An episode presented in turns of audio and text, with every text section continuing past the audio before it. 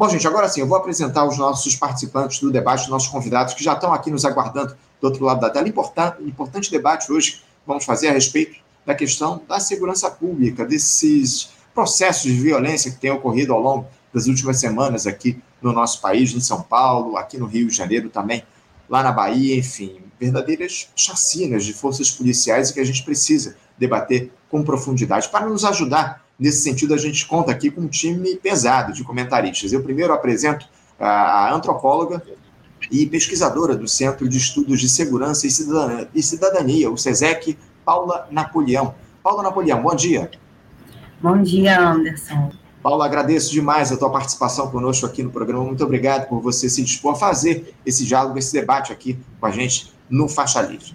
Além da Paula, eu vou saudar também, do outro lado da tela, que já nos aguarda, a Tatiana Lima. A Tatiana Lima, que é professora de comunicação do Núcleo Piratininga de Comunicação do NPC, repórter, repórter especial do Rio On Watch, editora do jornal Fala Roça e mestre em mídia e cotidiano pela Universidade Federal Fluminense, a UF. Tatiana Lima, bom dia. Bom dia, tudo bom? Tudo bem, Tatiana, tudo bem. Agradeço demais também a tua presença aqui na nossa transmissão, no nosso debate. Importante participação sua aqui para a gente debater esses temas relativos à, à, segurança pública no nosso país, à atuação das forças de segurança. Enfim, obrigado pela tua presença. Além da Tatiana e da Paula, eu também saúdo já um comentário antigo aqui do nosso programa, o Felipe, Felipe dos Anjos. Felipe dos Anjos, que é secretário-geral da Federação das Associações de Favelas aqui do Estado do Rio de Janeiro, a FAFERJ. Felipe dos Anjos, bom dia. Bom dia, Anderson. Felipe, agradeço também a tua participação mais uma vez aqui no nosso programa, atendendo ao nosso convite. É sempre uma alegria contar contigo aqui no nosso programa, mas o tema que a gente tem para tratar aqui no Faixa Livre de hoje é um tema pesado. E eu queria começar justamente por você, Felipe, porque a violência de classes ela se materializa de muitas formas aqui no Brasil e eu não, não vou nem enumerar aqui para não tomar muito tempo do nosso programa. Mas uma das mais visíveis e que talvez provoque maior revolta, Felipe, é justamente essa promovida pelo Estado, através da atuação das forças de segurança. Algo que infelizmente já virou rotina aqui no Rio de Janeiro, Felipe, se reproduziu nos últimos dias em São Paulo, onde 16 pessoas morreram em uma operação policial na cidade costeira lá de Guarujá e na Bahia. O cenário foi ainda pior, Felipe, porque entre os dias 28 de julho e 4 de agosto, os policiais fizeram nada mais, nada menos que 31 vítimas fatais. Aqui, na capital do Rio de Janeiro, no Complexo da Penha, foram 10 as pessoas mortas pela PM de Cláudio Castro. O cenário é muito grave, Felipe, e pouco ou nada se faz para reverter o avanço dessa violência patrocinada pelas forças de segurança. Felipe, eh, você que dialoga com essa dinâmica há muito tempo, já conseguiu identificar o porquê de tamanho horror promovido justamente pelo Estado, que tem o monopólio do uso da força no nosso país, Felipe? É, Anderson, isso é um problema recorrente histórico, né? A Polícia Militar do Estado do Rio de Janeiro, por exemplo, ela é fundada em 1809, né? É, e ali logo depois da chegada da família real, enfim, e essa polícia é fundada primeiro com o objetivo de defender o patrimônio, né? e de exterminar a população negra, né? Essa era a função da polícia e é, um, e é uma função que, que vem sendo realizada ao longo da história do Brasil, né? Pelo menos desde o século XIX aí pela instituição da polícia militar. E em nenhum momento na, na história do país a gente para para refletir isso, né? A gente, por exemplo, tem um momento ali da Constituinte de 88, né? O final da ditadura e a gente mantém uma polícia militar, né? Que é uma aberração, que é que é um problema grave para uma democracia. É, numa democracia não tem lugar para uma polícia militar, porque o militar ele tem uma função diferente do policial a, a, a, função da polícia é servir e proteger o cidadão. A função de um militar é matar, é exterminar o inimigo. O militar trabalha com outras regras de engajamento, outra filosofia, a filosofia da supremacia sobre o inimigo. E para a polícia militar, quem é o inimigo? Nessa filosofia militar que eles têm, é a favela. A polícia militar age como uma instituição de controle social, né? como, como a gente pode, pode ver também é, nos episódios dos grandes eventos, Copa do Mundo, né, Olimpíadas, onde a população vai às ruas. É, é, a gente está aí, são 10 anos de 2013, né, a gente tem que analisar também, que foi um período importante da história do país, o papel que a polícia exerceu é, naquele momento e vem exercendo na, nas favelas, então isso está ligado muito à própria formação histórica do país e à, e à formação da polícia militar, em que em nenhum momento a gente para para debater isso. Né? A gente, enquanto a gente não debater que a gente não precisa, a gente não tem que ter uma polícia militarizada em uma democracia, a gente vai ficar na política de redução de danos. Vou dar um exemplo a você. A câmera nos uniformes dos policiais é essencial. Eu quero as câmeras, mas isso não vai evitar que a polícia faça o que está fazendo há mais de 200 anos nesse país, porque há mais de 200 anos que essa polícia extermina negro pobre. Não vai ser uma câmera que vai impedir. A gente teve a DPF das favelas, que foi muito importante, foi um movimento que a FAFERJ também participou. Mas a DPF da favela é um papel assinado pelos ministros do Supremo, ótimo, é, é, é um documento muito importante, mas e, que está impedindo que eles continuem massacrando nas favelas, né? Outras questões que a gente tem que levantar, eu só vou citar aqui para que as companheiras possam falar, Anderson, é a atuação lamentável da Polícia Federal e das Forças Armadas nesse país. Eu repito mais uma vez nesse programa: o controle de armas explosivos nesse país é feito pela Polícia Federal e pelo Exército Brasileiro. Nós temos agora um tenente-coronel numa CPI né, que estava tramando um golpe de Estado, abolição violenta do Estado de Direito. Nós temos ali um secretário de Segurança Pública, também uma CPI, que ajudou nos atos de 8 de janeiro, naquele quebra-quebra. Nós temos o Silvinei, que é diretor da Polícia Rodoviária Federal, que também estava tramando um golpe contra o país. E esses homens estão fazendo o quê? Essas instituições estão fazendo o quê? Nós estamos pagando salário desses homens para quê? Se essas armas, se essas drogas continuam entrando no Brasil. E aí eu encerro a minha fala, eu também quero ouvir aí as companheiras para que elas possam falar, mas eu trago essa reflexão aqui. Nós temos pessoas que comandaram instituições importantes, que conspiraram contra o Estado brasileiro, colocaram a vida do povo brasileiro em risco. Enquanto isso, a segurança pública está realmente um caos. As drogas e as armas continuam entrando. E eu queria saber qual é o papel das Forças Armadas nisso. Porque não é possível. Não é possível a quantidade de droga e arma que entra aqui. E a Polícia Federal e o, e, e o Exército Brasileiro e as Forças Armadas Brasileiras não têm condições de fazer me, é, é, uma, um melhor mapeamento disso? Eu acredito que tenha, mas eu prefiro ouvir as companheiras aí e, e para a gente poder dar andamento no debate. Obrigado, Felipe. Obrigado pela tua primeira participação. Reflexões fundamentais que você traz aqui para a gente. Nós vamos discutir a respeito delas aqui ao longo do programa de hoje. Só queria lembrar aqui para as nossas participantes do debate hoje que a gente está num debate com os participantes e também para o Felipe, que a gente está num debate, então vocês fiquem à vontade para fazer é, é, interrupções aí nas falas uns dos outros, para fazer comentários, enfim. Eu, eu só me coloco no direito de dizer o nome de quem está falando, mas fiquem à vontade para interromperem aqui a, a, as falas uns dos outros e, e debaterem a respeito dessas questões que estão sendo levantadas. Ô, Paulo, eu queria colocar você nesse nosso debate, porque nesses casos que eu citei anteriormente, o que chama atenção, ô Paulo, é que os estados que sofreram com essas verdadeiras chacinas que eu nomeei aqui no início do nosso debate são comandados por políticos dos mais diferentes matizes ideológicos. Porque no Rio de Janeiro, com Cláudio Castro, e São Paulo, com Tarcísio de Freitas, esses estados são representados pelo bolsonarismo raiz, digamos assim, ainda que digamos assim, travestido de uma direita civilizada.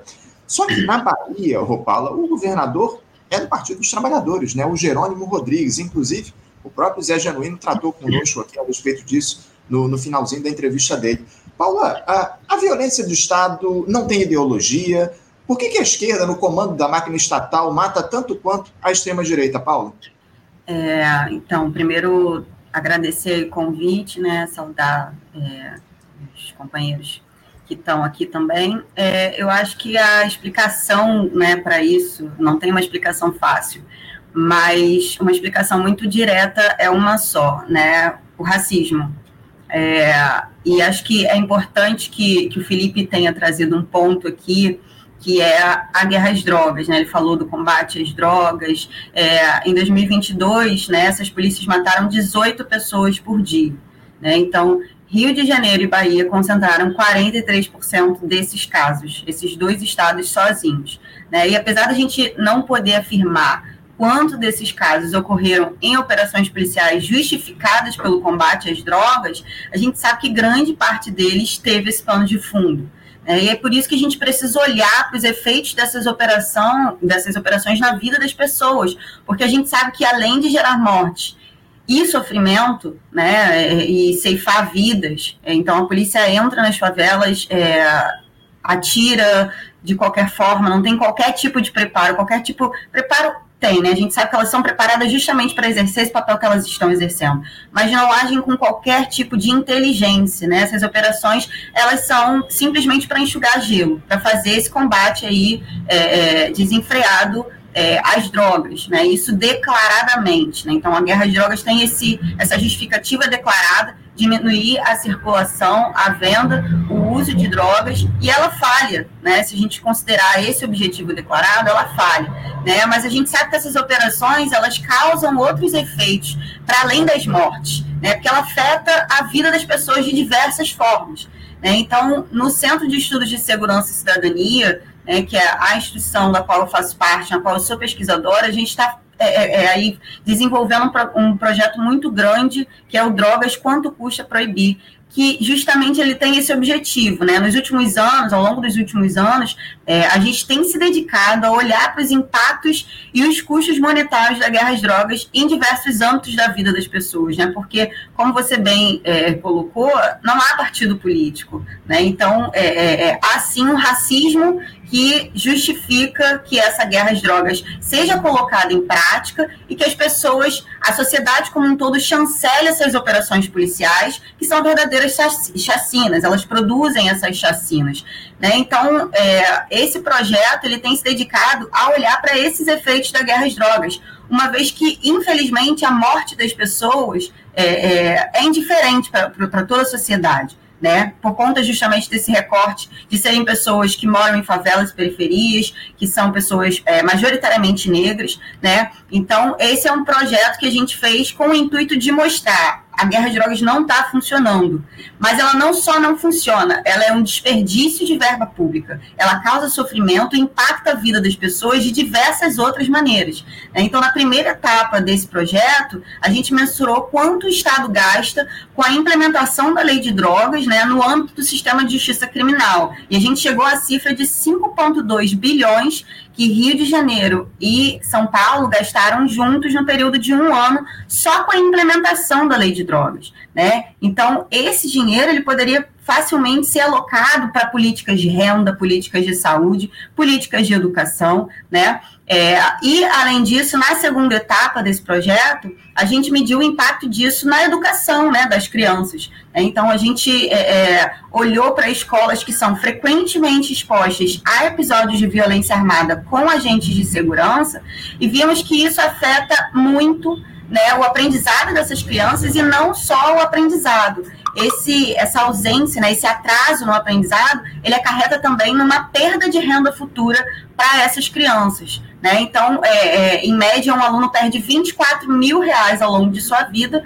é, por, somente por estudar né, nessas escolas e ter esse é, aprendizado aí é, impactado. E por último, que é a etapa que a gente é, lançou essa semana, e aí eu trago dados aqui que estão frescos ainda, né? A gente olhou para os impactos da guerra às drogas, né, materializada através dessas operações policiais, na saúde das pessoas e no acesso aos serviços de saúde. Né? E a gente chegou a dados muito alarmantes, que talvez a gente tivesse noção, mas a gente não tinha quantificado, esses dados quantificados. Né? Então, então se... eu vou te pedir para segurar um pouquinho isso, porque a gente vai trazer isso com maior profundidade claro. daqui a pouquinho no nosso debate. A gente, eu vou, inclusive, trazer alguns números dessa pesquisa que vocês fizeram, que divulgaram no último dia 9, se eu não estou enganado. É isso. isso. A gente vai fazer essa discussão, vamos aprofundar esse debate, porque eu queria aproveitar para passar a palavra aqui para Tatiana. Tatiana, uh, eu, eu fiquei sabendo que o tema da sua monografia foi sobre aquela cobertura da imprensa das mega operações policiais aqui no Rio de Janeiro, lá no Complexo do Alemão, no ano de 2007, em imagens aí que evidentemente não saem da cabeça dos brasileiros. Homens armados aí correndo no meio de uma estrada de terra lá no alto da favela, fugindo dos policiais, enfim, um cenário de confronto deflagrado e que culminou com a tomada da polícia daquela região, e isso, inclusive, durante o governo do presidente Lula, é bom lembrar.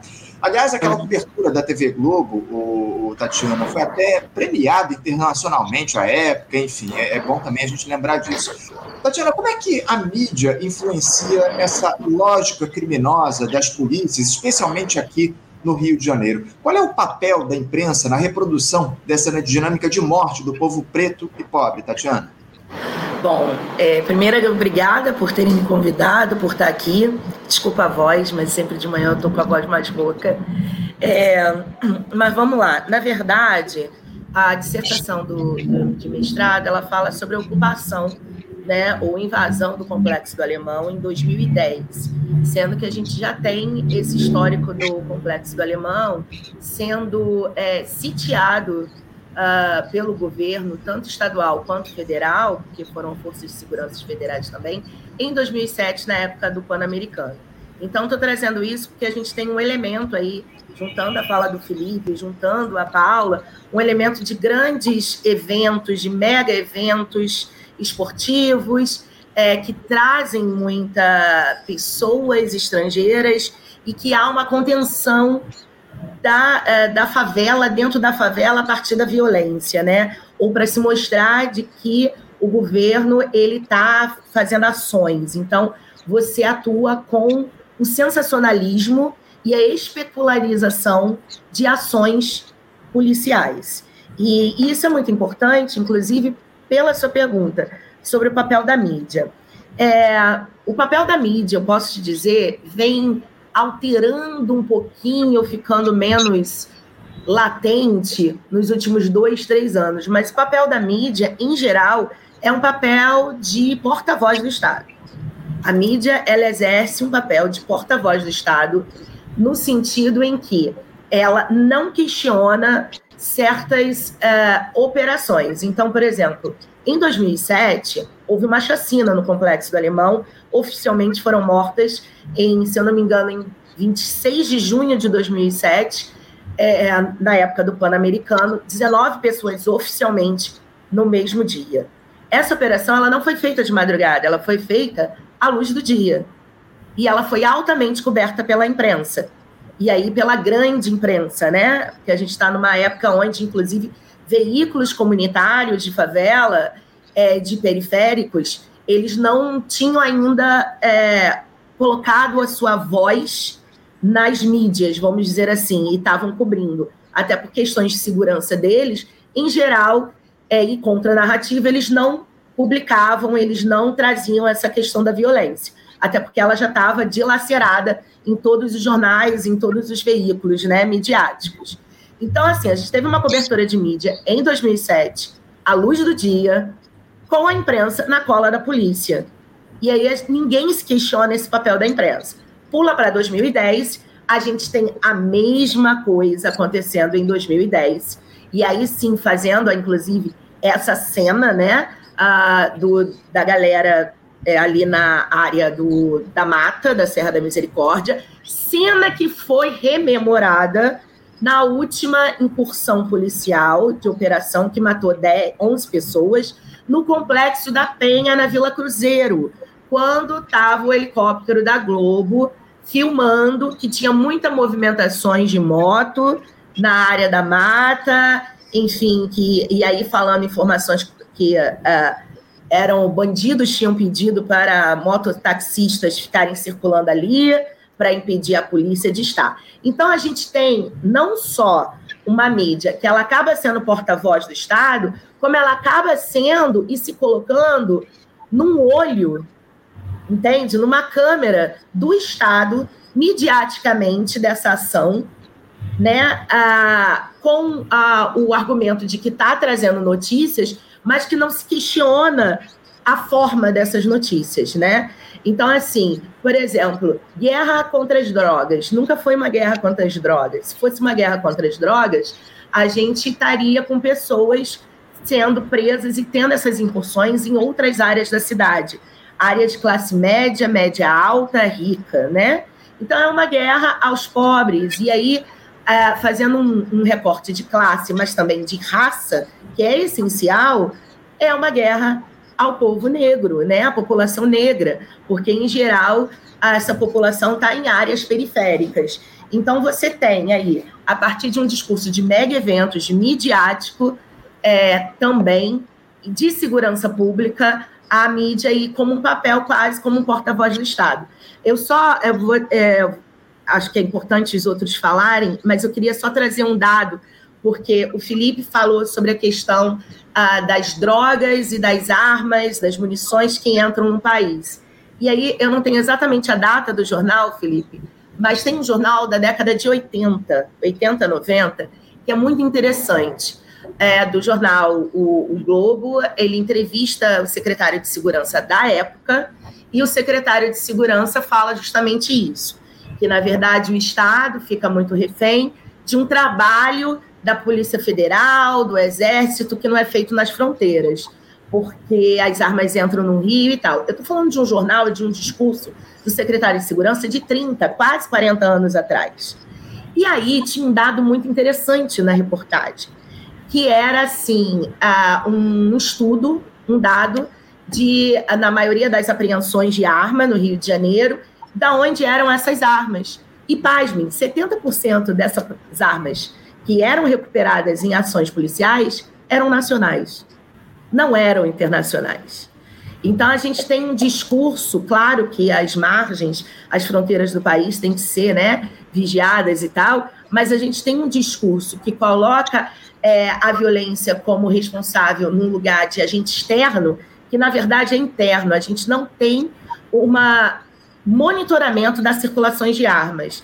Vamos sempre lembrar que Marielle Franco foi morta por uma bala, por uma munição que tinha era, era uma, uma carga extraviada da Polícia Federal. Então, assim, é, a, a questão da segurança pública da gente, ela está muito para além de mídia, do governador do Exército e do Estado. Ela tem, é, aí me adiantando um pouco, uma questão de pensamento crítico, ou melhor, pensamento não crítico, que a gente tem no país, que é racista, que faz, inclusive, o presidente Lula fazer a fala que ele fez ontem, onde ele diz que a polícia tem que é, saber identificar bandido de pobre, né? Uma, muito complicado isso, porque é, é uma voz do Estado que está dizendo, então, que há corpos que são matáveis a gente não tem pena de morte no Brasil. As pessoas podem, enfim, dizer, não devem, né? Mas se as pessoas forem bandidos, elas têm que ser capturadas, ter um julgamento e aí, enfim, né, terem a sua punição para, a sua conduta desviante. Só que a gente tem esse pensamento incrustado na cabeça de todo mundo, todo mundo. A fala do presidente Lula é, é uma fala que está incrustada na sociedade brasileira, especialmente na sociedade carioca, e te digo mais: é esse pensamento que, inclusive, elegeu uma extrema-direita nesse país. É o aumento dessa, dessa, desse discurso, porque esse discurso sempre existiu, tá? A gente sempre tem 20, 30% ali da população com esse discurso, mas ele ganha uma amplitude nos últimos anos, até pela cultura do medo das pessoas, né? A gente tem a mídia, o papel da mídia central na disseminação de uma cultura do medo. Uma cultura do medo que faz eu sentir tanto medo e tanto pânico de morrer ou perder alguém pela violência, que eu apoio medidas drásticas, acreditando em soluções rápidas para o problema.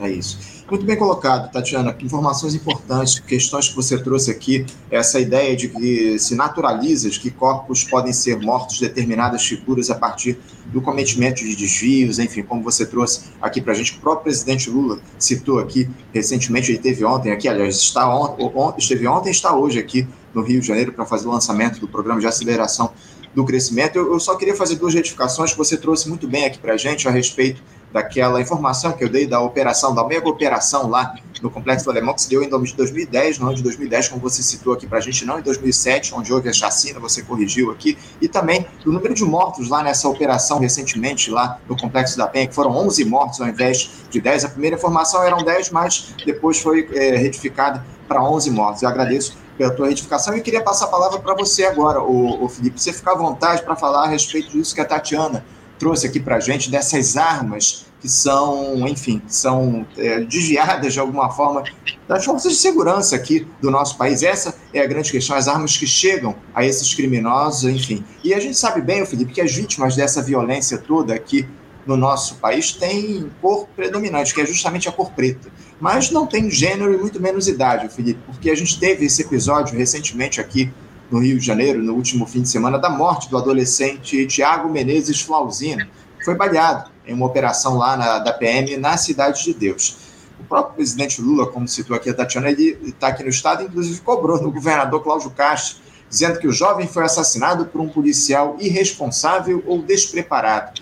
Cláudio Castro, aliás, no, naquele momento ficou sem reação, foi até curiosa a cena, enquanto o Eduardo Paes aplaudia o discurso do presidente Lula. O fato, Felipe, é que são inúmeros os casos onde as crianças e adolescentes são vitimados por essa violência em regiões pobres do nosso país. No fim do mês passado, aliás, a gente lembrou os 30 anos da chacina da Candelária, né, que vitimou oito jovens aqui no centro da cidade.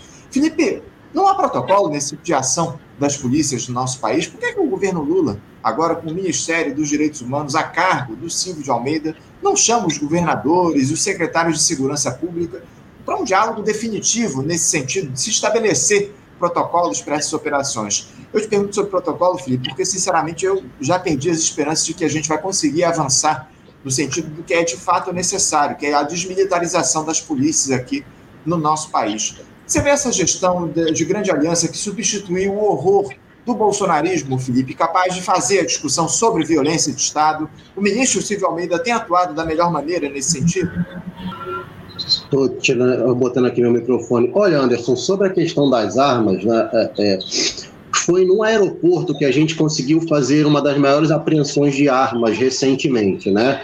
É, e essa questão das armas ser nacionais, ela é verdade, mas quem está na favela, quem frequenta, quem pode ver, se vocês é, é, observarem o armamento que está na mão da criminalidade realmente é um armamento de guerra e, e boa parte desse armamento não é produzida no Brasil, posso afirmar categoricamente, né? É, a companheira citou a questão da Polícia Federal, que é, é, tão absurdo que a munição, por exemplo, que matou Marielle é uma munição do lote da Polícia Federal, né? A arma que matou a Marielle, supostamente, a imprensa está noticiando que essa arma ela foi desviada durante um incêndio no quartel do BOP. É uma arma alemã, uma submetralhadora alemã, que foi muito usada durante a década de 90 até o fim do ano 2000, que é a HK-MP5 era uma submetralhadora usada em operações principalmente contra terrorismo, né? É uma arma que hoje em dia está até em desuso, mas que o Rony Lessa tinha, diz, diz, a imprensa, tinha até um carinho por essas armas. E, e o fuzil, ele tem a característica de ser empregado aqui no Rio de Janeiro amplamente, porque aqui há a disputa de território. Toda vez que vocês observarem é, facções criminosas lutando para o território, vocês vão ver cada vez armas mais sofisticadas. E essa luta por território aqui, que envolve é, três facções criminosas, né? Ou, ou, ou, e essas facções criminosas fazem aliança, essa, essa luta por território e por dinheiro está ficando muito feroz. E é daí a necessidade desses marginais se armarem cada vez mais. E aí eu pergunto para vocês, num contexto internacional, é, falando em América Latina, qual o interesse, por exemplo, de governos como os dos Estados Unidos, né, em abastecer a América Latina com esses armamentos? Porque você vê muitos armamentos que são produzidos nos Estados Unidos também. Qual o interesse de ter uma América Latina politicamente desestabilizada pelas facções criminosas? Como agora no Equador a gente teve um candidato à presidência assassinado até o momento a imprensa noticia por uma facção criminosa.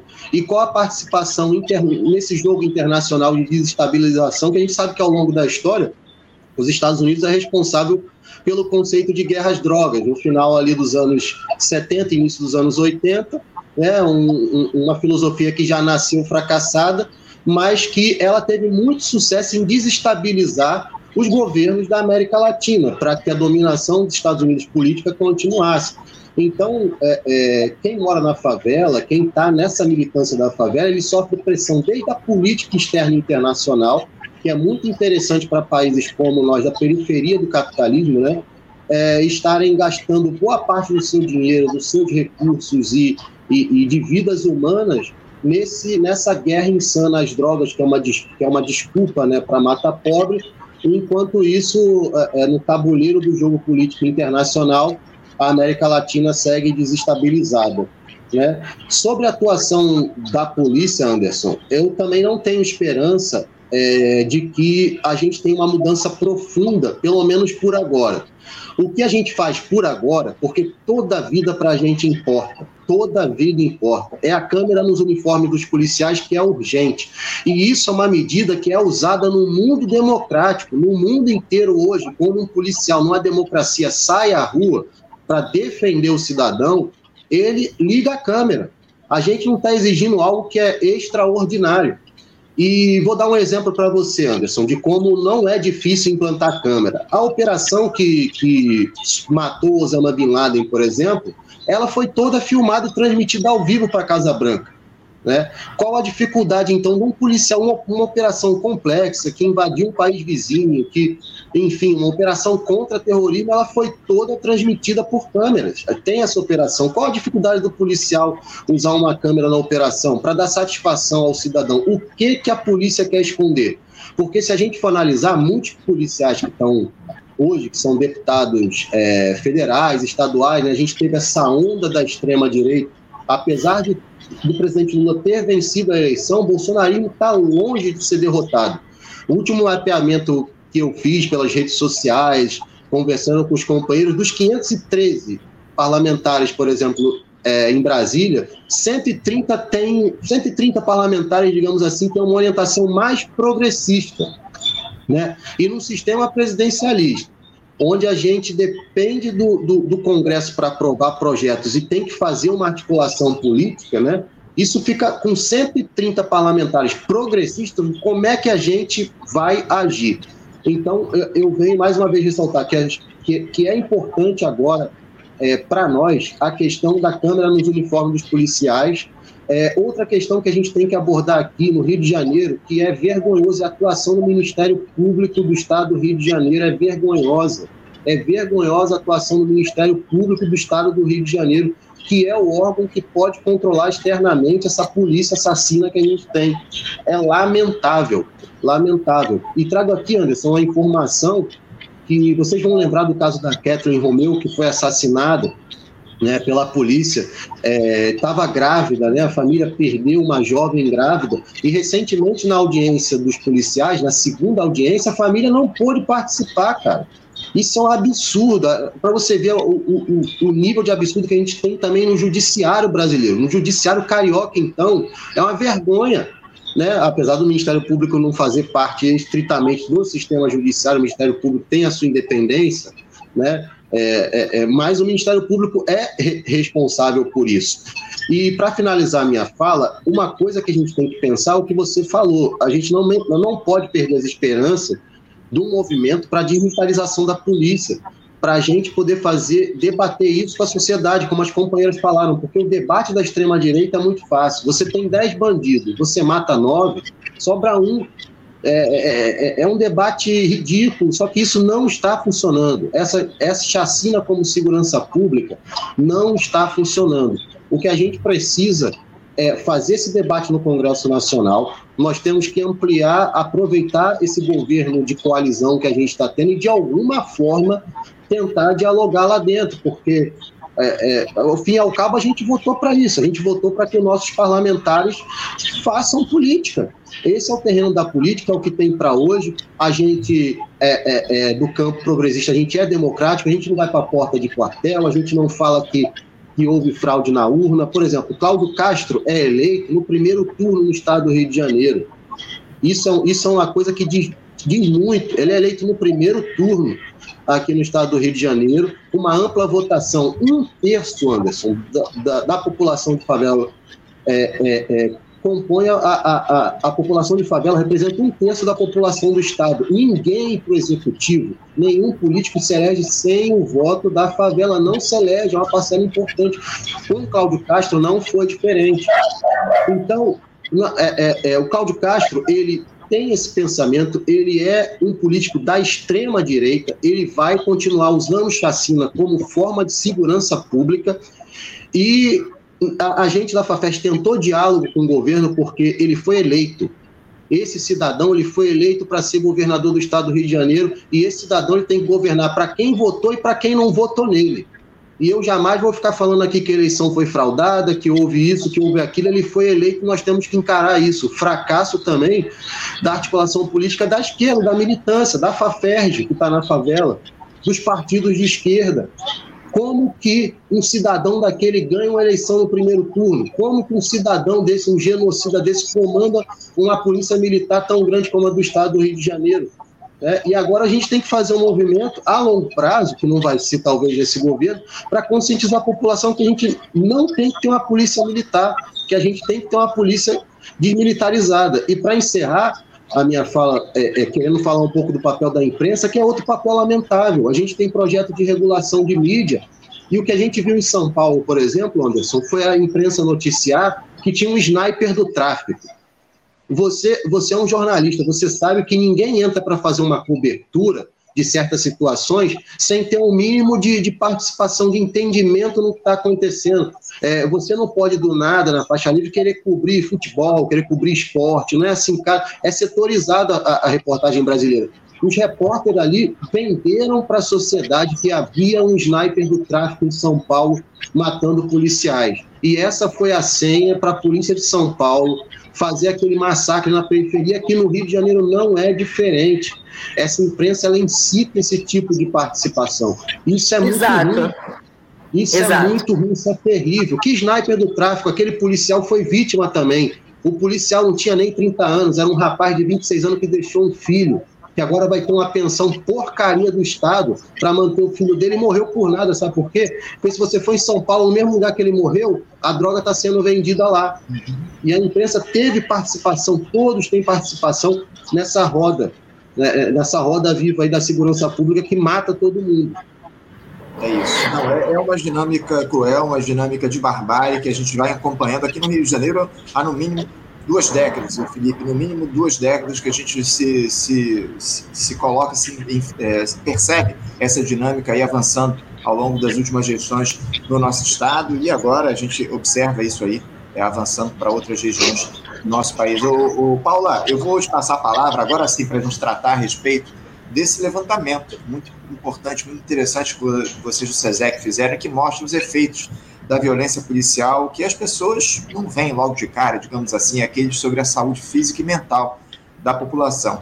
A pesquisa Saúde na linha de tiro lançada no último dia 9 mostra que 51% dos moradores de regiões mais afetadas por tiroteios envolvendo agentes do Estado sofrem com transtornos físicos e mentais, índice que é de 35,9% em áreas com menor incidência de conflitos desse tipo. O levantamento tem como base, oh Paula, as três comunidades mais impactadas por tiroteios com envolvimento de agentes é, do Estado em 2019. Na verdade, as, as, os complexos lá de Nova Holanda, na região da Maré, o CP, CHP2, o complexo de Manguinhos e também lá no Final. Para comparação, a pesquisa leva em conta outras três áreas que não tiveram conflito armado nesse mesmo período: o Parque Proletário dos Bancários e o Parque Conquista, na Zona Norte, e o Jardim Moriçaba, na Zona Oeste. Chamou muita atenção, o, o Paulo, esses dados aí, porque, enfim, eles mostram de fato coisas que de alguma forma as pessoas não veem. Eu queria que você falasse um pouco mais sobre eles. Quais os efeitos dessa violência na saúde das pessoas, ô Paula? Quais as sequelas que esse processo de reprodução da barbárie provoca nessas populações que são alvo dela?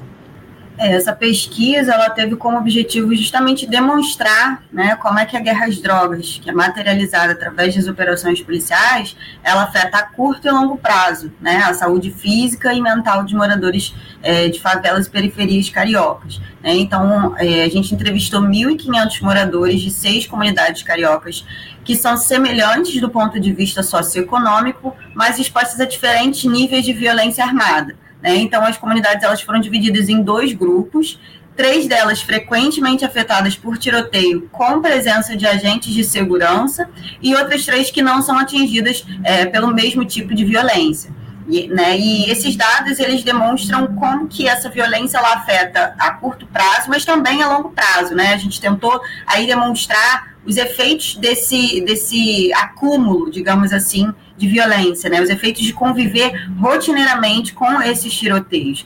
E os dados, eles demonstraram que mais ou menos 30% né, dos moradores de comunidades submetidas à violência armada, eles relataram efeitos negativos imediatos durante os tiroteios, né, como tremor, é, suor, taquicardia, é, então, essas, é, nós entrevistamos 1.500 moradores, né, e dividimos né, essas seis comunidades em dois grupos, três delas muito afetadas pela violência armada e outras três que não tinham, é, que não eram afetadas por esse tipo de violência. Né? E esses dados, eles demonstraram que cerca de 30% dos moradores dessas comunidades submetidas à violência armada relataram efeitos negativos imediatos durante os tiroteios, né? Então, suor, falta de sono, tremor, falta de ar. 43% dessas pessoas relataram sentir o coração acelerado durante esses episódios é, de tiroteios, né? E além desses, desses efeitos imediatos, a pesquisa ela também demonstrou que as proporções de adultos com hipertensão arterial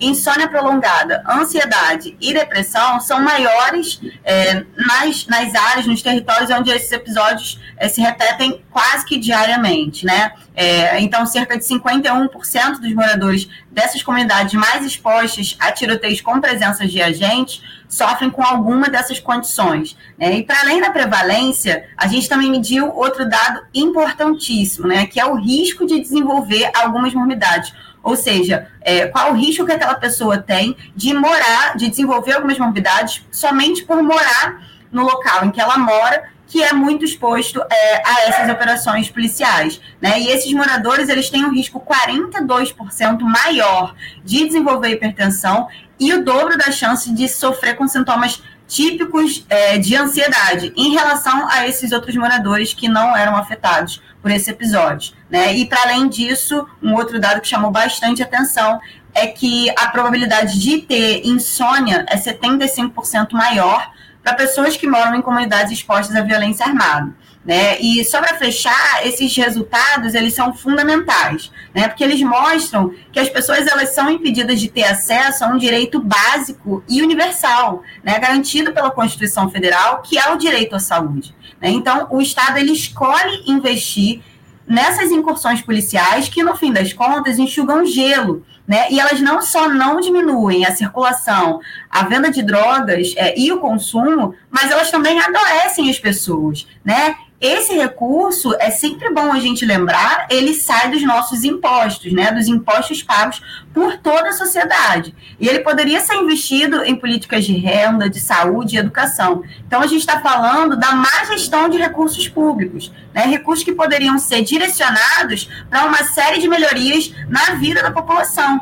Né, e que não só é, é, impedem, né, não só colocam a guerra às drogas é, é, é, em prática, mas eles também adoecem as pessoas. Então, a gente está falando da saúde da população, do bem-estar, da qualidade de vida dessas pessoas, né? pessoas que não têm acesso à qualidade de vida por morarem no lugar que moram, é, e a gente sabe que é um perfil majoritariamente negro, de pessoas pobres, é, que estão vivendo nas favelas e tem ali o seu, a sua rotina totalmente prejudicada por conta dessas operações e desses é, tiroteios.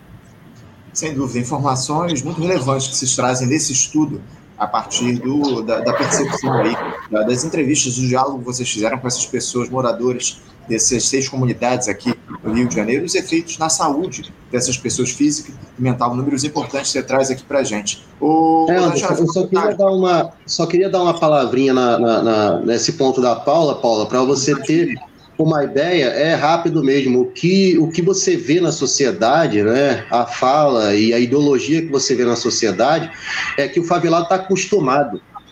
Né? Você muitas vezes ouve isso e que é uma fala perversa e, e completamente descabida. E eu pergunto a você, qual ser humano que se acostuma a ser submetido a uma rotina diária de violência e isso não afeta a sua saúde física e mental. É só um ponto que eu queria relatar para você ver a perversidade da, da, da ideologia que a gente tem de dizer que um favelado está acostumado a ser submetido a esses episódios de violência constantemente. Inclusive criança. Né? Perversidade, Inclusive, esse é que você traz aqui é muito correto para a gente, né, Felipe? Muito importante você trazer essa, essa tua experiência dentro da favela. Ô, ô, Tatiana, eu vou te passar a palavra, você também fica à vontade para comentar a respeito do que disse o Felipe, a Paula, mas eu queria trazer duas questões. A primeira tem um questionamento do nosso espectador aqui, o Demian Cunha. Ele te pergunta no seguinte sentido. É, programas policiais exibidos na hora do almoço do trabalhador mostrando barbaridades deveriam ser proibidos? A experiência uruguaia de proibição desse conteúdo na TV é valiosa para o Brasil? Eu queria acrescentar nesse questionamento aqui do, do Demian, o, o Tatiana, uma outra questão. É, dá para dizer que há uma certa glamorização da violência produzida pelos grandes veículos de comunicação? Eu percebo que muitas dessas coberturas eh, acabam desumanizando as vítimas, transformando-as apenas em números, em alguns casos até exaltando uma eficiência, entre aspas, das forças policiais. Você considera que a mídia corporativa é responsável por tornar essa violência do Estado palatável para as pessoas? Então, a mídia brasileira, em especial a carioca, ela para produzir e cobrir notícias sobre violência, ela produz outras violências a partir da linguagem. E assim, quando eu falo linguagem, não é nada difícil de entender, não. É, eu estou falando assim, a linguagem que você vê na TV, a linguagem de exposição, a linguagem de tribunal, né? Esses, esses programas eles trazem uma linguagem medieval de tribunal, de exposição do erro da, da, do corpo e tal, opinar, mas não é uma só uma opinião, eles provocam reações, né? O jornalismo de sensa, é sensacionalista, ele trabalha com sensações. E a partir dessas sensações, eles glamorizam essas sensações. Então, assim, eu sempre trago um exemplo prático, né? Eu, como comunicadora popular, cria de favela, né? É, e uma pessoa que a gente está muito acostumado a falar de 20 anos de violência no Rio, mas não são 20, são 40 no mínimo, nesse mesmo sistema. E eu sou uma pessoa que eu tenho a, a morte de alguém familiar meu ou próximo, amigos, para cada ano, para cada década de violência do Rio de Janeiro. Então, é, é, por isso que eu acabei indo estudar, né? E sobre esse papel é, da mídia. Então, a gente, eu dou um exemplo prático seguinte: você está é, tá em casa, ou você não está em casa, mas você tem uma sensação de casa trazida hoje pelos smartphones. Então, você está é, online assistindo esse programa ou assistindo outros programas, você tem os grupos de WhatsApp mandando imagens e vídeos, você tem os grupos dentro do Facebook, é, que Facebook, a população de favela usa muito Facebook, é, dando notícias, aqueles pseudos é, canais sobre violências em bairros. Então a pessoa está sendo abastecida, né, dessas notícias é, que não são notícias, na verdade são apenas é, informações jogadas, né, porque elas não são trabalhadas, elas não são tratadas, elas não são contextualizadas. Ela está ali passando por isso desde manhã. Ela acorda, né, aí ela liga a TV. Aí quando ela liga a TV tem o jornal local.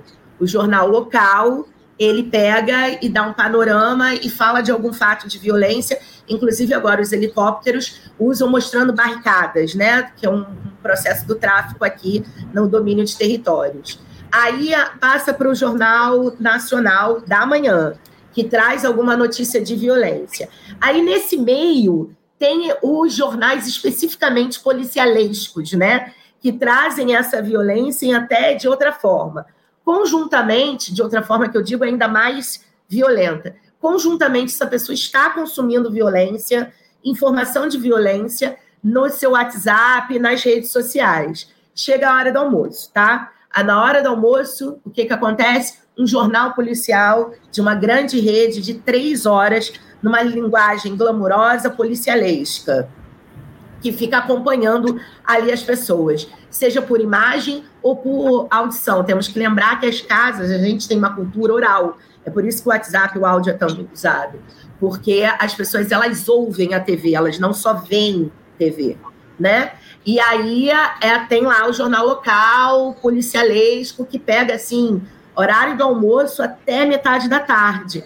Quando chega no começo da noite, ela tem outro telejornal local e nacional que vai pegar e trazer essas, essas violências, inclusive os policialescos. Então, a gente tem uma cultura de mídia né, extremamente é, distributiva de medos. e ainda tem essas informações que não são tratadas. Então, a, respondendo a pergunta do espectador, é sim, esses programas eles precisam de alguma regulação. O problema do Brasil é que a gente não tem regulação de mídias, coisa que o Felipe também trouxe e é muito importante. A gente não tem uma regulação de mídias, a gente não tem um ecossistema de mídias é, que seja plural e diverso, e a gente ainda tem concessões públicas. A gente tem que pensar no papel do Estado nessas concessões públicas que não questionam esse tipo de jornal. E aí eu volto a falar justamente dessa construção discursiva sediosa, dessa construção midiática do nosso pensamento, tá? É, que inclusive Felipe traz, quando ele fala, é, as pessoas ainda acham que o morador de favela está acostumado, né? Isso é um pensamento que ele é construído. Ele é construído por quem? Ele é construído midiaticamente. O maior poder da mídia é o poder de audiência. O maior poder das grandes empresas jornalísticas comerciais é o poder de audiência que elas têm. A gente tá, faz, é, eu sou, por exemplo, editora de um jornal é, comunitário, é, eu produzo reportagens para o Rio Watts, inclusive de segurança pública. Tem uma, inclusive, que eu falo, né, sobre o governador das chacinas versus o direito à favela, né? É, porque a segurança pública do Rio de Janeiro ela é absolutamente uma ruptura dos direitos das favelas e das pessoas que moram em favelas e periferias. A Marielle Franco e a Renata Souza, elas trouxeram né, e criaram um conceito que é o direito à favela, que nada mais é que é o direito à cidade, que a gente tanto fala, mas pensando na lógica da favela. A, quando a gente fala que uma operação policial ela, ela rompe o direito à favela, a gente quer dizer que há todos os direitos. Então, o direito de brincar, o direito de estar na rua, o direito de estudar, o direito de ir comprar um alface para o almoço, o direito de ir trabalhar. E não é só no momento da operação policial. Tem o pós. Você imagina como essas pessoas ficam depois, porque tem um monte de notícias circulando, um monte de informações desencontradas, e para além do nervoso na saúde mental. Eu, inclusive, tenho familiares que moram na Maré e eu tenho um irmão menor que a toda hora ele é prejudicado na educação porque ele não pode estudar, né? E tem filhos de amigas minhas que não podem estudar. E não só na maré, a gente fala da maré porque a maré ela consegue ser midiática no sentido ruim e midiática no sentido positivo, porque você tem uma sociedade civil ali em periferias de favela que produzem as notícias, mas a gente tem várias outras favelas que não têm esse lugar de voz e que não estão falando e que não estão mostrando. Então acontece muita coisa. Então, enquanto a mídia corporativa disse, disse que foram três feridos, eu tenho informações que na última operação policial da Vila Cruzeiro foram 23 feridos e 11 mortos. Então, quando a mídia falava e retificou 11, eu já sabia há muito tempo, porque as informações circulam entre as pessoas na favela. Então, respondendo ao espectador e a você, Anderson, é, esses programas eles precisam de regulação. Você não pode simplesmente é a mesma coisa é, do discurso de ódio uh, nazista na Alemanha, entendeu? Que é regulado. A gente tem um problema sério aqui no Brasil que a gente não tem uma regulação. Mas por quê? E aí, fazendo conexão com a Paula, racismo. A gente tem uma estrutura de país que é toda em cima de um racismo. Inclusive, que é um racismo que é tão velado por um lado e tão direto por outro, que faz, volta a dizer, o presidente Lula, ele não fala assim, tem que saber a diferença, né, na cabeça dele de bandido para pobre. Ele fala pobre, mas ele não fala negro, entendeu? Porque é isso, porque se tem essa ideia de que é um preconceito só social dos lugares, mas não é só social, a gente está falando de racismo. A gente está falando de você ter é, todo um sistema de direitos numa democracia que é violado. A gente não tem uma democracia plena e não tem há muito tempo. Não foi só na ditadura militar. Agora também na República né, Federativa nós não temos. Então, esses programas eles têm sim de ser regulados e talvez até proibidos. dessa linguagem, porque eles produzem novas violências. Então, assim, e produzem novas violências a, partir de um lugar que nem sempre é uma escolha. Vamos lembrar que, às vezes, é a escolha da TV ligada nesses programas é de uma pessoa da casa. Só que tem cinco, tem dez ali na casa que estão ouvindo e estão vendo esse discurso. E que estão tendo seu imaginário, seu pensamento, sua construção social sendo produzida a partir desse discurso. Uhum. Sabe? Então, assim, é, eu, eu, você anda no Rio de Janeiro, você tem, por exemplo, motoristas de aplicativos que falam assim: eu não sei como é que a polícia não sabe, porque o, o apresentador X, né, do programa Y, ele mostrou, assim, ele mostrou lá o, o, o carro chegando com o roubo, as barricadas. Inclusive, é importante ele mostrar, porque depois disso a polícia veio. Então, a gente tem essa ideia de que a mídia agenda, a mídia agenda a polícia, a segurança pública e vice-versa. É muito complicado. A gente é, tem um, um, é, uma construção muito aí para fazer. A gente no Rio de Janeiro teve 33 chacinas, tá? É importante se falar isso. O Instituto Fogo Cruzado tem isso, 33 chacinas, e hoje lançou um mapa super importante, que é um mapa uh, que mostra que, vou ler aqui, é, apresenta dados que 601 crianças e adolescentes baleados em sete anos no Grande Rio. Então, é isso que eu estou tentando dizer aqui. É uma construção de décadas que segue, segue, segue. Os acadêmicos produzem os estudos, a gente mostra os estudos, mas na hora que, inclusive, governos progressistas estão no poder, eles seguem tendo um discurso punitivista, porque eles querem atender esse pedido da população de soluções rápidas. É né? É uma glamorização de tipo assim, não, a polícia tá lá, a polícia entrou, né? Aí vem inclusive o direitos humanos diz que a polícia não tem que entrar na favela, entendeu? E aí como é que a polícia vai trabalhar? Então a gente fica numa guerra, né, de, de, de discursos e de argumentos e uma construção social de pensamento que está aí, está na minha mãe, está no meu pai, está na minha tia, está, né, é, enfim, no imaginário da sociedade. Desculpa é isso, aí se eu me alonguei. Naturaliza-se esse tipo de argumento, muito bem colocado por você. O Tatiana, eu sempre falo uma coisa, Anderson, só para concluir.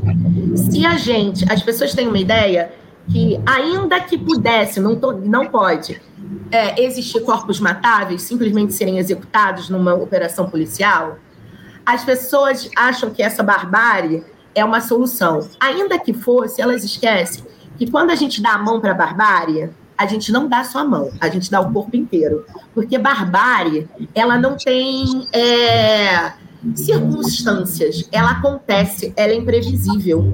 E aí nisso vai um monte de gente que está no meio da rua, que está em casa e toma uma bala perdida então, no momento em que a gente está apoiando um discurso de barbárie e dizendo assim, ah, mas era bandido, pode matar, a gente também está apoiando uma barbárie que pode tornar a gente vítima. É então, isso, assim, a barbárie não, mas... escolhe, não escolhe os seus alvos acima de tudo. Essa é a grande questão, a grande reflexão que você traz nessa tua fala. Felipe, é, também fica à vontade para falar a respeito do que a Tatiana trouxe para a gente, mas eu queria trazer uma outra questão, porque enquanto as polícias são responsáveis aí por esse morticínio, Aqueles que sobrevivem agora estão ameaçados de irem pagar pelos seus crimes nas mãos da iniciativa privada, que é um projeto aí que avança de estabelecimento de parcerias público-privadas, chamadas PPPs, para gerir unidades do sistema prisional aqui no nosso país. Eu, eu gostaria que você comentasse essa, essa, essa questão que está colocada, os problemas que isso pode trazer aqui para o nosso país. Por que, que o Brasil, o, o Felipe, que estatiza as mortes, quer privatizar o encarceramento?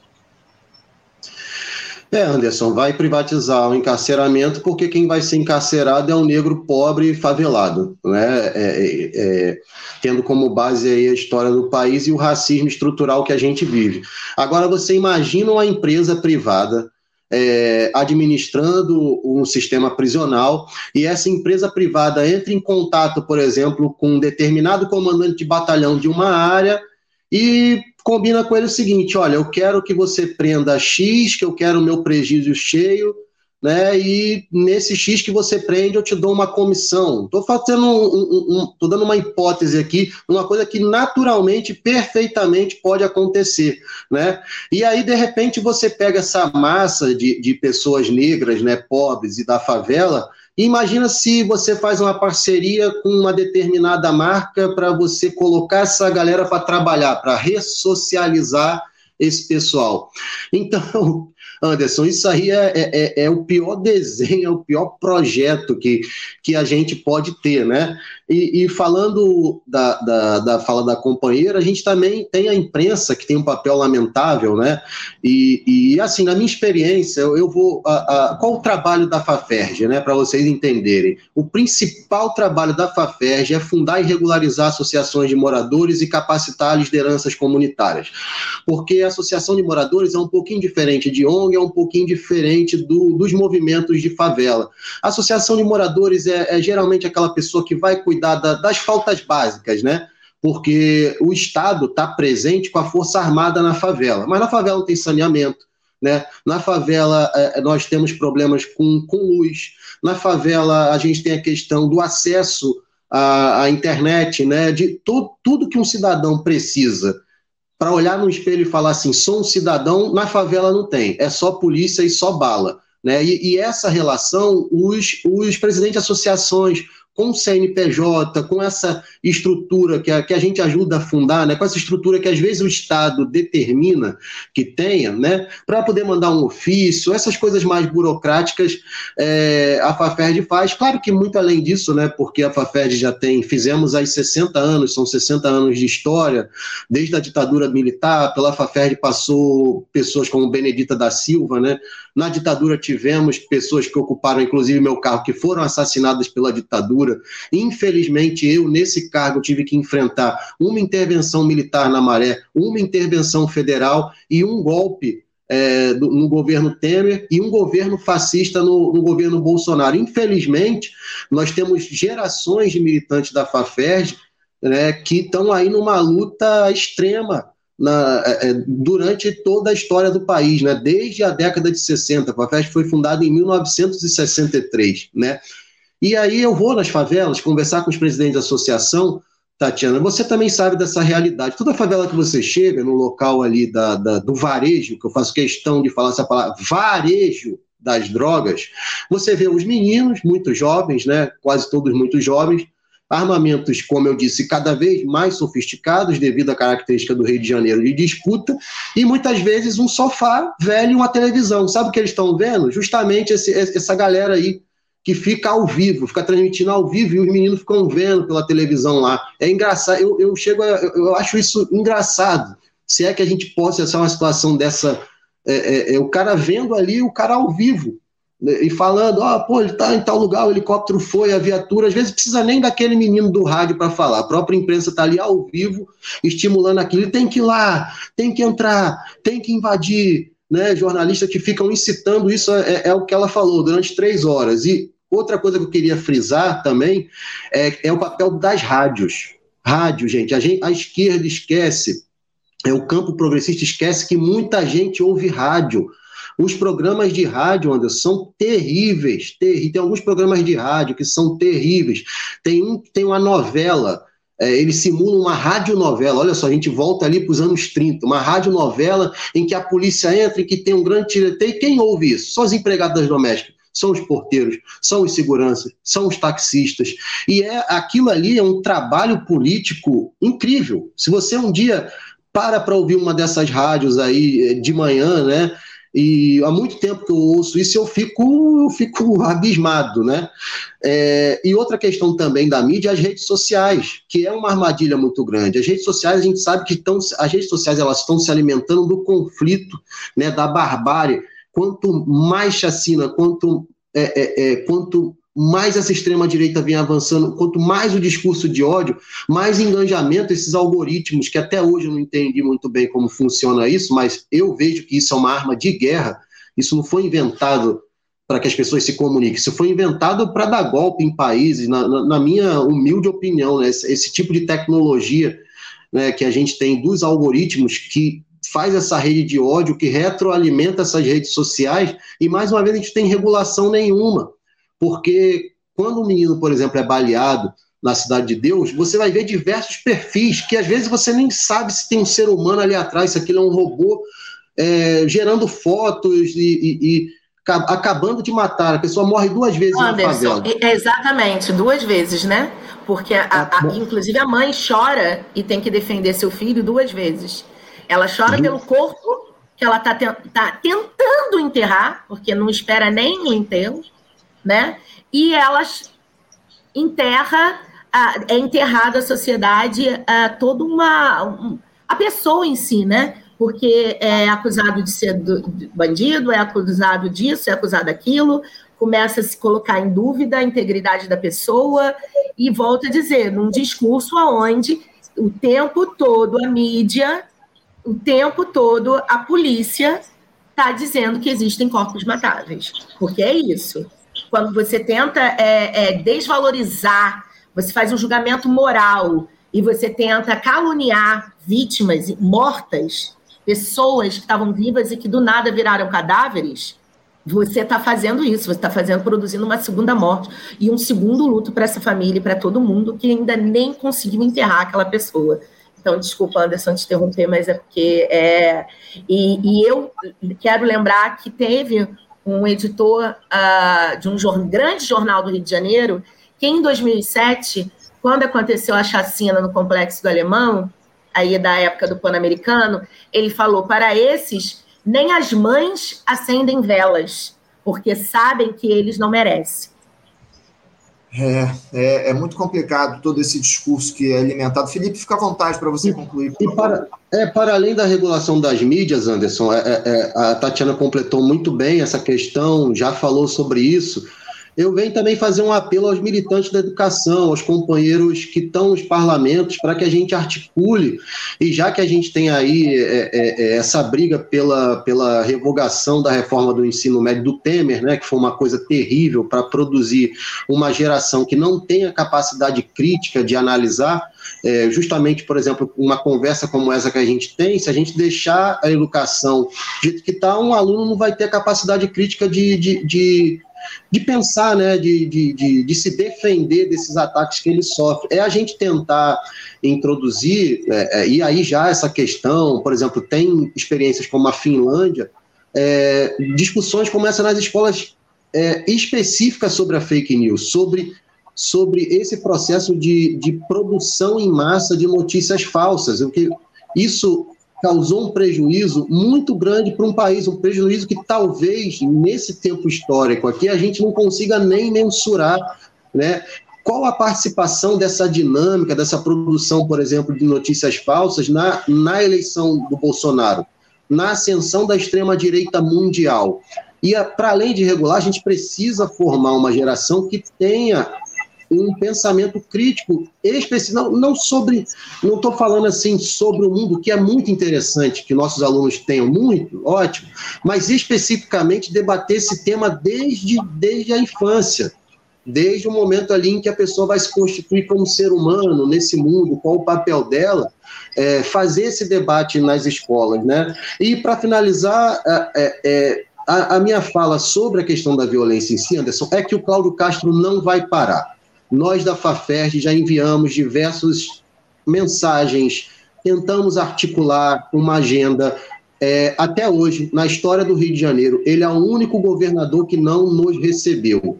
O Whitson, o, o Witzel, para vocês terem uma ideia, nos recebeu e sempre a FAFERJ faz uma comissão com o presidente da Associação de Moradores e à época nós fomos escoltados por mais ou menos 15 policiais dentro do Palácio Guanabara, como se fôssemos bandidos, como se fôssemos levar alguma coisa daquele Palácio Guanabara. Isso gerou uma revolta muito grande no movimento comunitário à época, mas o Wilson Wilson, o Wilson, o Whitson Witzel, cara, esse, esse nome desse cara é muito complicado. O Witzel nos recebeu, é, nos recebeu e, e nos escoltou, isso causou uma revolta, mas a gente pôde pôde colocar a, a, nossa, nossas reivindicações. Cláudio Castro não nos recebeu, o Cláudio Castro não vai parar. o Cláudio Castro ele foi eleito justamente porque ele é conhecido pelo, pelo, por ser o governador das chacinas. E por que nós estamos nessa situação? Estamos nessa situação porque dentro das favelas é uma panela de pressão. Essas facções criminosas oprimem a população também. Né? Elas cobram gás, eles cobram água, eles cobram motoboy, eles cobram o comércio. Boa parte da renda dessa, dessas facções vem disso. E depois tem o roubo de carga. Tem uma série de crimes que estão interligados e que precisam ser combatidos, e aqui ninguém é maluco e achar que não tem que ser combatido o crime, isso também é uma fala da extrema-direita que é um absurdo. Mas o que eu quero dizer é que o governador do estado do Rio de Janeiro não vai parar. E ele optou por não ter diálogo. Uma, uma dessas, dessas, desse diagnóstico que eu faço é que, por exemplo, nós não temos nem um secretário de segurança pública. Vocês já repararam que não existe a figura de um secretário de segurança pública. Sabe por quê? Que é para não ter diálogo. Ele não quer diálogo, ele vai continuar matando. E o nosso campo progressista, principalmente quem está na área de militância, agora, nós temos que ver onde nós estamos errando, inclusive com o nosso povo que Cláudio Castro foi votado nas favelas, o Bolsonaro foi votado nas favelas. Entendeu? O que, que há de errado? Porque a gente não consegue articular um movimento para debater isso. Por exemplo, para pressionar por câmeras, que é urgente, e, e para finalizar minha fala, para fazer um grande movimento, que talvez não seja nesse governo, talvez não seja um movimento de quatro anos, para a gente rever a posição da Polícia Militar na Constituição Federal a gente precisa desmilitar, desmilitarizar a polícia. Onde a polícia dá certo no mundo, ela é muito ligada ao distrito ou a municípios. Né? Tem uma, eles têm, é, os países onde a segurança pública dá certo, eles têm polícias de intervenção, mas essas polícias de, de ostensiva, essas polícias, elas estão em contato com a população, uma polícia mais comunitária, menos violenta. Né? Óbvio que o Brasil também, essa violência está ligado a índices de desigualdade social. Desculpa, desigualdade social no Brasil, ela, ela, ela causa um abismo muito grande e essa desigualdade social é, é, também interfere nessa questão da segurança pública, né? E aí a gente cai numa armadilha também que muitas vezes a extrema-direita fala, mas pobre não é bandido, só porque é pobre, ficou pobre vai roubar. Não é isso, ninguém está falando disso. Mas é óbvio que num país onde é, é, 1% detém quase 98% da, da riqueza, isso vai acabar acontecendo. E a gente precisa, é urgente para finalizar minha fala, que a gente faça esse debate. Nós, eu faço um apelo aqui ao presidente Lula, aos companheiros do governo federal, nós dos movimentos sociais, a gente não quer cargo, a gente não é o centrão, a gente não está aí pedindo é, o ministério isso, o ministério aquilo, como é a política. A política, infelizmente, é desse jeito. O que a gente está pedindo é que o governo, através do governo federal e dos nossos parlamentares que estão principalmente na bancada federal, que a gente inicie esse debate, que a gente pelo menos tente fazer esse debate e sair dessa, dessa eterna armadilha, né? Que isso, essa eterna armadilha da violência vai gerando capital político para eleger essa extrema-direita nas urnas, né? No final. Já há muito tempo isso acontece aqui no nosso país, infelizmente, Felipe. Ô, Paula, a gente está aqui no, na reta final do nosso debate, mas eu vou te passar aqui a última palavra, porque no Brasil, o, o Paulo, eu queria uma, uma fala a respeito, uma resposta sua a respeito do seguinte: por que, que no nosso país a discussão sobre segurança pública ela sempre fica focada nas forças de repressão? Esse debate não teria de ser descentralizado, envolver outros setores do Estado, levando, acima de tudo, dignidade para as pessoas que são vítimas aí costumeiras dessa lógica da violência. Segurança pública não deveria envolver educação, esporte, cultura, saúde. Fala um pouquinho a respeito disso, por favor, Paulo. É, com certeza, Anderson. Acho que, enfim, pela fala do Felipe da Tatiana, a gente já, é, já entende né, como que a máquina funciona. É, e eu acho que isso é uma escolha política, né? não é por um acaso que, que essa escolha é feita. Né? A opção por colocar é, as forças policiais, é, colocar em prática as incursões policiais, entrar nas favelas, matar, né? É, era uma coisa bem pensada, não é nada ao acaso. É, isso é uma escolha que o Estado faz, né, de optar por essa repressão, que no fim das contas ela enxuga gelo, né, porque ela não resolve o problema da segurança pública, ela não resolve é, o problema das drogas. Né, isso tem a ver com a forma como a gente é, entende essas substâncias também, né, é, a opção por uma política de drogas pautada né, numa legislação que não, não cumpre o seu papel, né? A nossa atual lei de drogas, muito pelo contrário, né? Houve um aumento do encarceramento por crimes relacionados a, a drogas é, nos últimos anos, é, então é ineficaz. É, e ao invés de a gente pensar em novas formas de lidar com essas substâncias, né, de envolver é, é, outras, outras parcelas da sociedade, de pensar sobre uma ótica da saúde, né, da, da proteção, da garantia de direitos, né, quando a gente está falando de operações policiais, quando a gente está falando é, dessa política de segurança pública, da opção por essa política de segurança pública pautada na repressão, a gente está falando também é, de, de, de uma vida que ali ela, ela é podada, né? Porque a morte da pessoa é o fim, mas antes disso tem uma série de outras de outros direitos que são violados, né? Essa cidadania aí que é incompleta, que é aquele cidadão, ele não é encarado como cidadão, né? Ele não é encarado como uma pessoa passível de ter direitos. É, e, e, essa é uma outra questão também que a gente tem se debruçado, né? Então, é, como eu falei, a gente fez é, é, essa grande pesquisa, esse grande projeto de pesquisa, e a última etapa desse projeto de pesquisa é justamente olhar para essas pessoas,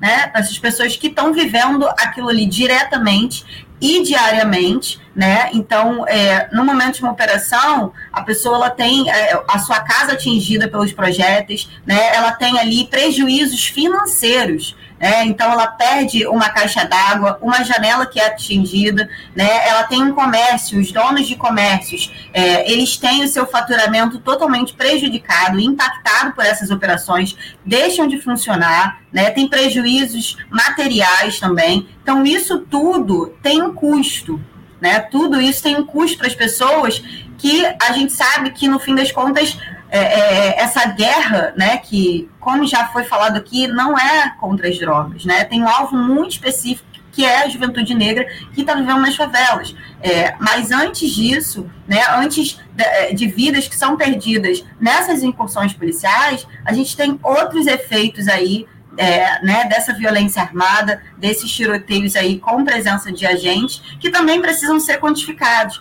porque infelizmente quando a gente fala né, de mortes, de, de letalidade policial, de que morrem 18 pessoas por dia é, é, por conta dessas incursões policiais no Brasil, isso não comove as pessoas, isso não sensibiliza as pessoas. Né? Então, a gente está tentando trazer outros elementos para o debate, elementos da saúde, da educação, porque isso prejudica a sociedade como um todo. Né? E, é, então, a gente precisa falar de outros elementos para tentar, de alguma forma, incidir no debate público. Né? E é isso que a gente tem tentado fazer. Então, quando a gente fala é, realmente dessa escolha por essa política que é, que é pautada só na repressão, a gente está falando né, de tolir é, a cidadania dessas pessoas que não são é, é, vistas como cidadãos de fato, né? Como são como cidadãos que cidadãos que têm direitos, né? É, e é isso. É, o favelado ele não tem direito a sofrer, ele não tem direito a não estar bem mentalmente, porque ele está acostumado.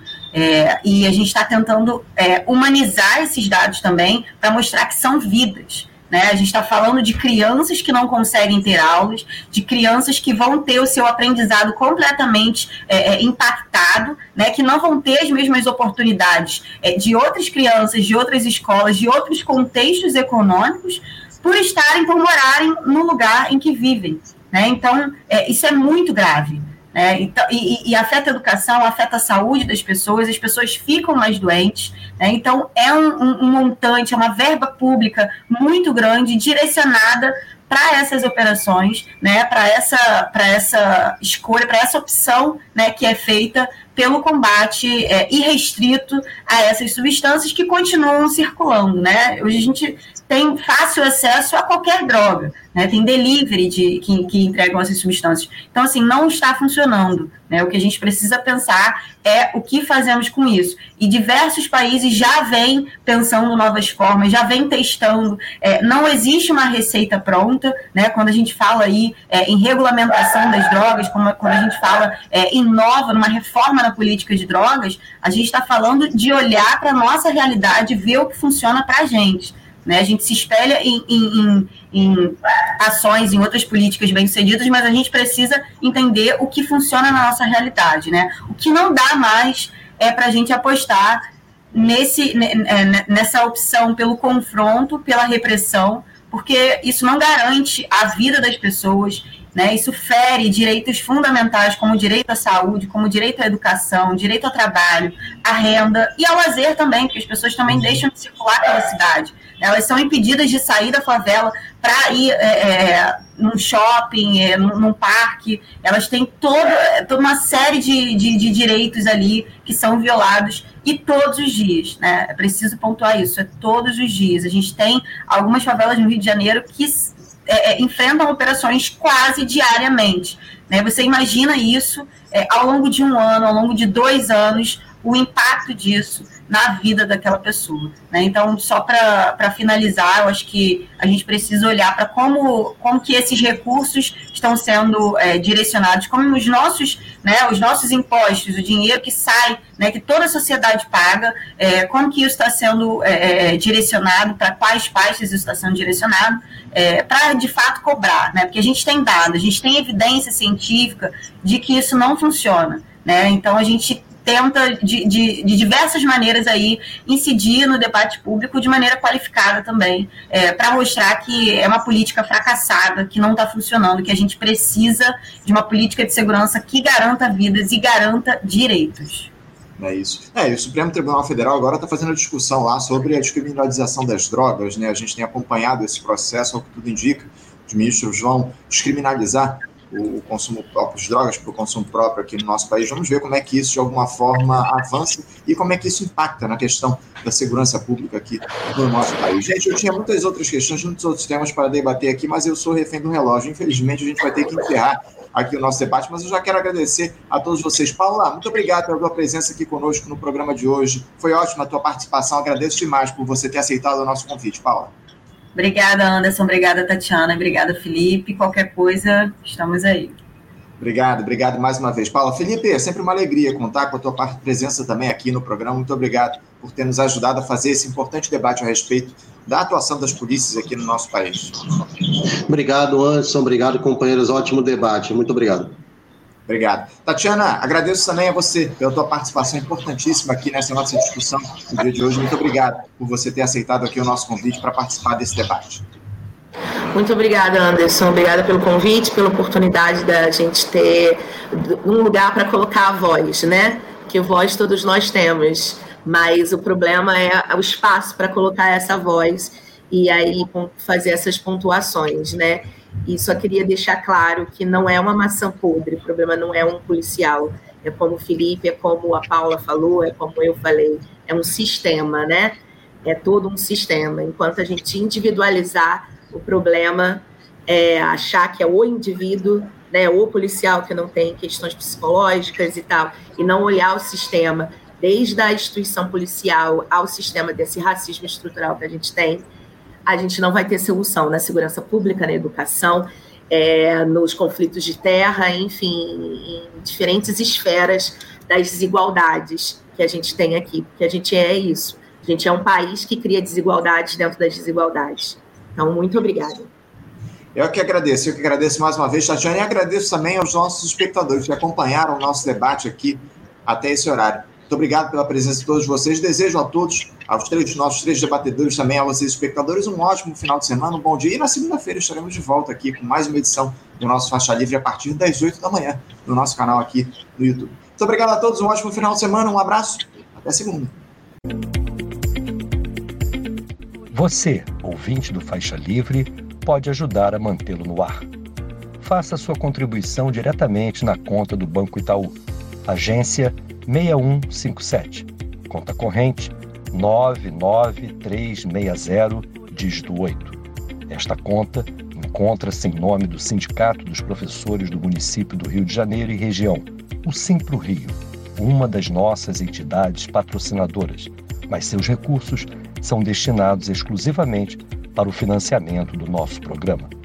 Você pode fazer sua doação de qualquer valor, utilizando também a nossa chave Pix que é ouvinte@programafaixalivre.com.br. Sua contribuição é fundamental para a manutenção desta trincheira progressista no ar.